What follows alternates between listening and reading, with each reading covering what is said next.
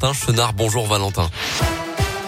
Bonjour Mickaël, bonjour à tous. À la une de l'actualité, le maire de Saint-Etienne, Gaël Perdriau, était sur France Info ce matin. Démis de ses fonctions de vice-président des Républicains il y a quelques jours, il a annoncé qu'il ne votera pas pour Valérie Pécresse si elle fait sienne les idées d'Éric Ciotti. Est-ce qu'elle va continuer à se préoccuper euh, de 44 000 électeurs d'Éric Ciotti ou bien est-ce qu'elle va s'adresser enfin à 48 millions de Français en abordant les vraies questions de société? C'est notamment inquiéter l'élu. Sur le plan sanitaire, 20 millions de doses de rappel d'ici Noël, c'est ce qu'a souhaité hier le ministre de la Santé Olivier Véran.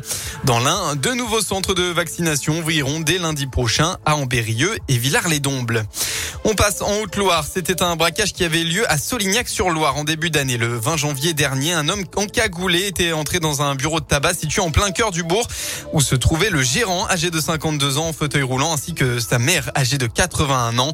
L'octogénaire avait été aspergé de gaz lacrymogène alors que son fils qui tentait de résister aux malfaiteurs avait été frappé. Le suspect avait pris la fuite avec la caisse. Et eh bien après enquête, la gendarmerie a finalement identifié un homme dont l'ADN avait été retrouvé dans le commerce. Âgé de 31 ans, il a été interpellé jeudi dernier au Puy et présenté au parquet hier.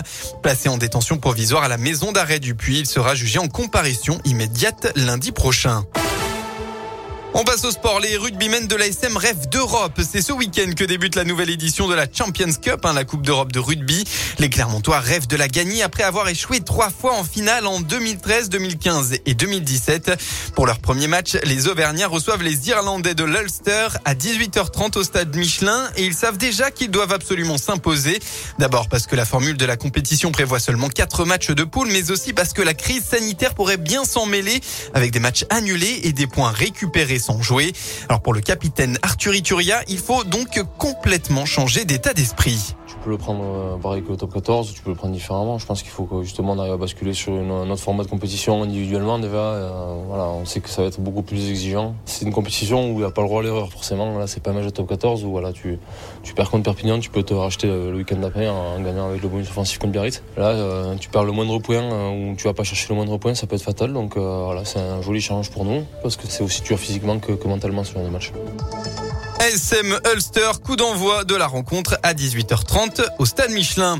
En football, 18e journée de Ligue 1 aujourd'hui premier test pour Julien Sablé à la tête des Verts. La SSE se déplace à Reims tout à l'heure.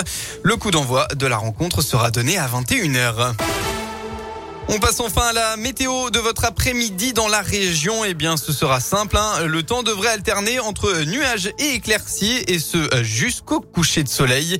Et puis enfin, côté Mercure, eh bien, vous aurez au maximum de votre journée entre 2 et 6 degrés. Très bonne matinée à tous sur Radio Scoop.